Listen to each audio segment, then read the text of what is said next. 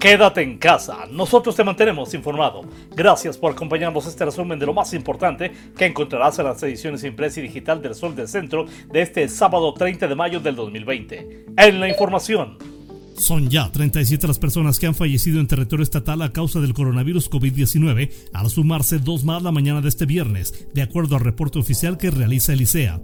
Quienes lamentablemente perdieron la vida son una mujer de 68 años y un hombre de 51. Con ellos, son ya 37 las personas fallecidas y se registra un total de 1.047 pacientes que han dado positivo a la prueba de detección de COVID-19, 48 más que el pasado jueves y cuya cifra representa 4.8% de aumento en apenas 24 horas.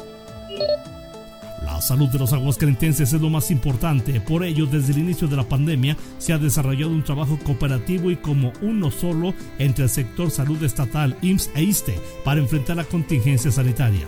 Así lo expresó el gobernador Martín Orozco Sandoval al visitar las instalaciones del Hospital General de Zona número 2 del IMSS. Durante el recorrido, Orozco Sandoval conoció los protocolos que se implementan por parte del Seguro Social para atender a pacientes sospechosos y confirmados de esta enfermedad, de tal manera que cuenten con lo necesario para su recuperación. La alcaldesa Tere Jiménez se reunió con integrantes del movimiento antorchista de Aguascalientes para entregarles apoyos alimenticios y reiterarles que cuentan con su respaldo, especialmente en momentos difíciles como el que se vive entre la actual pandemia. Ahí, la alcaldesa dijo que seguirá trabajando para ofrecerles mejores servicios públicos. Uno de los mayores compromisos para la administración de la alcaldesa Tere Jiménez es la seguridad de las familias de Aguascalientes. Es por ello que de manera oficial entregó a vecinos del oriente de la ciudad 22 luminarias con tecnología tipo LED recién instaladas en el puente de Avenida Poliducto, el cual conecta con los fraccionamientos El Riego y Municipio Libre. La modernización del alumbrado público es una prioridad para la actual administración municipal y se busca siempre que peatones y conductores cuenten con mayor seguridad y visibilidad al transitar por cualquier zona de la ciudad.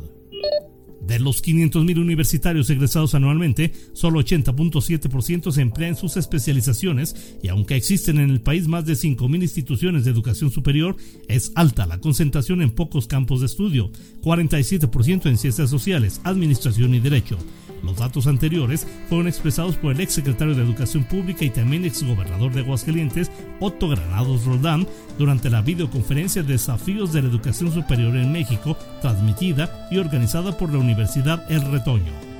Autoridades médicas y administrativas del Seguro Social abrieron ya una investigación en torno a procedimientos que se siguieron en el caso del fallecimiento de un menor de apenas dos meses de nacido, quien no habría sido atendido de inmediato pese a portar coronavirus COVID-19.